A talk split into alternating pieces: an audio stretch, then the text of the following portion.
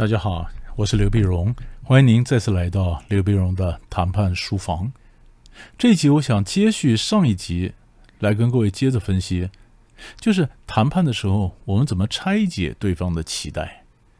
上一集我们再带各位去了解一下谈判时候期待是怎么来的。你想呢？不管你是买方，你是卖方啊，你之所以敢开出那么高的价钱。对不对？因为你觉得有期待嘛？为什么？哎，市场行情在我这边嘛，我是卖方，我是卖方市场嘛，是不是？哎，张三的房子都能卖得那么贵，为什么我不能卖那么高的价钱呢？对不对？所以我帮各位整理出来一条一条人的期待是怎么来的。那这一集我就告诉你，我怎么去谈判的时候怎么拆掉这些期待。也就是说呢，你跟跟别人谈价钱。哦，他讲一百块，嗯，八十了，嗯，不行，最多九十五，哦，不行了，八十最多八十五。你们两个在那边光是价钱上面一一来一往的挥刀砍来砍去，其实没有什么太大意思。你要去找价钱后面的理由，对不对？然后你要从那理由上面去化解。所以这就是接续上一集我教你拆招怎么个拆。上集我们第一个例，第一个讲说，为什么我们觉得我房子或者东西可以卖那么贵呢？我说张三东西比我烂都能卖到九十块，为什么我不能卖一百块呢？所以常常卖方或者买方都一样，我们提出个价钱或提出一个什么要求，因为我看到先例。这时候我们如果是对家，你要拆掉他这个柱子，比如说我们他他这个柱子变成支撑他的立场的一个柱子，你要拆掉他柱子，你要跟他讲，大哥，那个你再看一下，那个房子卖的很贵，对不对？可你看看实价登录，同一个时期在同一个地区里面，是不是只有他卖的最贵？别的是不是卖的比较便宜？一般来讲都比较便宜，对不对？只有他那个房子卖的特别贵，对不对？哎，你才发现啊，对啊，对吗？那不是先例，那是特例。那是什么？那是因为你看看谁他卖谁，他是卖我那个中介刚好那是我做的 case，他是他是卖给他哥，他哥哥要帮助他。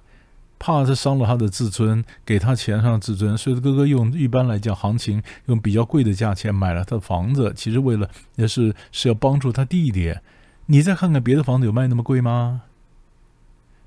也就是当我这样讲的时候，当对方一直抓到一个先例，我就跟他讲：“大哥，其其实你那个不是先例，不是先例，对不对？”好，这是第一根柱子。第二柱子，有的时候呢，对方觉得他收集到一些资讯。他收集到的资讯，他发现，呃，这个，呃，看到人的可能衣这个衣衫褴褛啦，或者说这是一种，或者说在他外面收到资讯。以前我也常讲个例子，比如说，假设今天我我要去电脑城，我买个 A 产品，A 产品呢，我到第一家店，我说买个 A 产品，第一家店没卖，没卖呢，这老板很客气，他跟我讲，这东西很便宜了，这东西便宜，大概一百块就有了，我们是没卖了，但一百块有了。好了，我就想说一百块，回到其实这个东西是五百块，但是第一家店老板给我一个错误的资讯，可是我怎么知道呢？我怎么知道呢？我就到第二家店，第二店我就问他，他有啊，我说一百块，他不卖，不卖，我很生气。我到第三家店，一百块，要不卖，不卖，不卖，我也生气。到第四家店，一百块，一百块不卖，不卖，最后我气呼呼的走了，我没买到。第一家店呢，在那暗自偷笑，他蛮爽的，什么呢？因为只要他做不到的生意，别家也别想做到。所以他给我的资讯其实是假的，是假的资讯。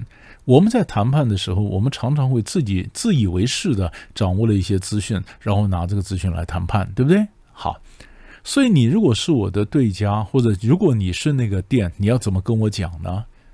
你叫第二家店，你就跟我讲说：“先生，这个一百块买不到。如果你这一百块买到，那我跟你买好了。”你如果买得到，我跟你买。你看，很多人虚张声势。我发现很多卖方虚张声势。我每次杀价，他说啊，哪有这么便宜？这么便宜，那我跟你买好了。其实他搞不好根本不知道有没有这么便宜，他只是表现很有自信的样子，我们就被吓一跳，对不对？所以事实上，如果真的是这样子，你是店家，你要告诉我，你要告诉我说，你得到的资讯事实上是不真的资讯，是错误的，是经过扭曲过的。你如果抓着资讯不放，你什么事都成不了。你这样告诉我，所以你第二家这样告诉我，我可能将信将疑，我不不会马上买单的，我会进到第三家。等我到第三家、第四家，甚至第五家，我出一百块都被拒绝了，我再返回来想，第二家当时跟我讲说，这东西其实不是一百块，哎，这个话倒还有几分真实性，对不对？所以，我们谈判的时候呢，我们要有我们要应对这样的客户、这样的对手，他常常得到一些资讯，他自以为是，但是这些资讯就算是真的，可能是买的东西，它不是一个重点。我以前也常讲例子，有一个就如果有一个银行，它的贷款利息比较低。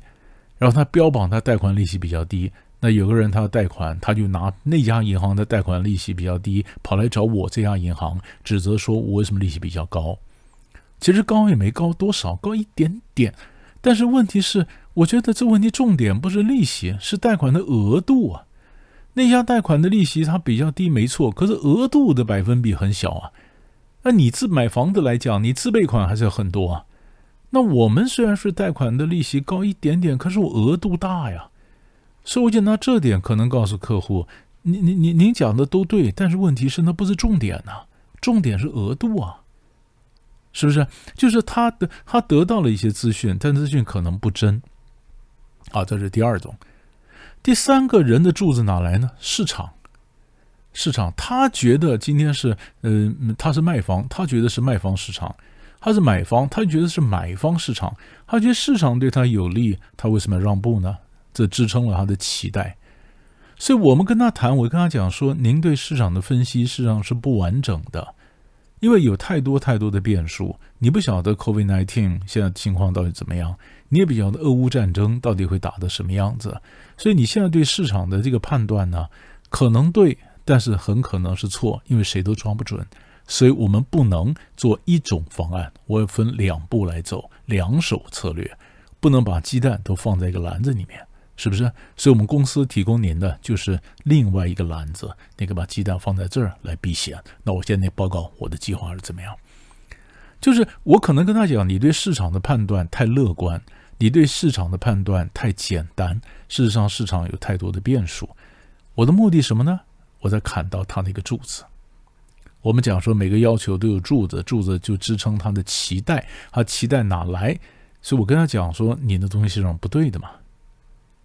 再下一个期待是哪来呢？就是他为什么期待？因为我让步的方式，我让的太快，我让的太快，让他有这样期待。就是他今天要八折，我说好，八折给你。那对方就想说，早知道我要六折，对不对？啊，我们前面前面一集我们讲过，所以这就是要学谈判呢。所以你就要从我的这些谈判的 podcast 里面去找，我有哪几集讲到谈判让步的方式？因为我们让步不能够太快，让步太快的话，会让对方觉得我好容易让啊。他 push 一下，我就吐点东西出来；他 push 下，吐点东西出来。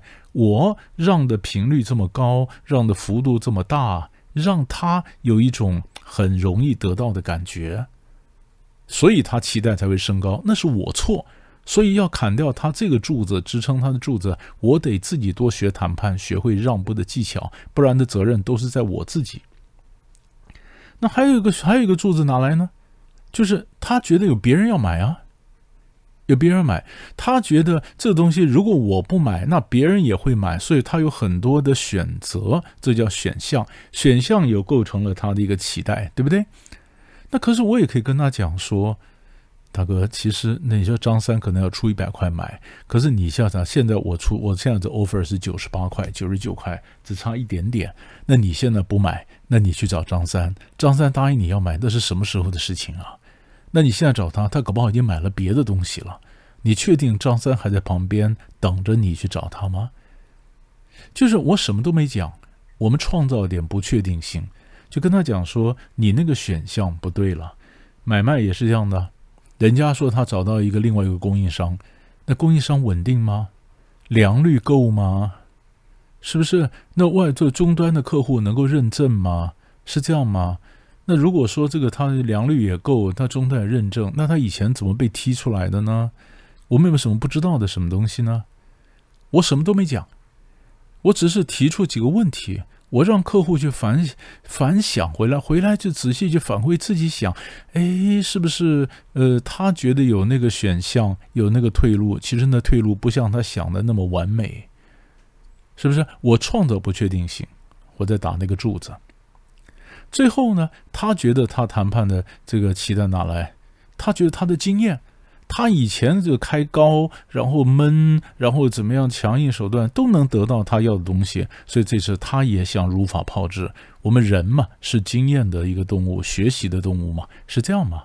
没错，这是。但是我可以跟他讲，我用各种的动作跟他讲，你的经验是不对的。你有没有发现这东西缺在哪里？他是他以前用强硬的方法，然后就能够赢。对，不是他经验错，那就是他的经验。可是你晓得，所有的经验它都有一个背后一个东西，什么呢？Power。也就是说，你的谈判不是在真空里面进行，谈判是在权力的环节里面进行。以前你用这招之所以成功，可能你是强者，或者你起码跟他势均力敌，你用这招可以成功。现在你未必是强者，可是你还一样画葫芦，继续用同一招。你还是继续用同一招，你未必是强者，但是你还继续用同一招，所以以前会成功，这次可能就不成功了，对不对？所以我怎么让他知道说他务实一点呢？我闷他一下，我闷他一下，甚至我也可以不回应。所以不回应闷他，不只是挡他，这也是在教育他。让他知道说，他以前用这招好像可以成，现在好像碰到的对手更顽强的对抗他，他可能没办法成，所以他那个期待又降低了。所以我们讲谈判就是拆招。上一集我告诉你，我们很仔细的去分析提炼人的期待是怎么来的。这一集我告诉你，那你跟对方来谈的话，你怎么一一破解他的期待？有些你必须靠资讯的分享，有些你必须靠说服的技巧。但是更重要的，你得学你正确的让步技巧，你才能够改变他的期待嘛。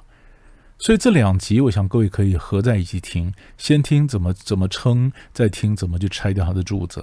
你只有拆掉他的柱子，他对他的要求就开始没有那么有信心了，因为他知道他不见得能提出那么多的东西。你那时候再去砍他的价，就比较好砍了。想想看，两集想一想。我们下一集再见。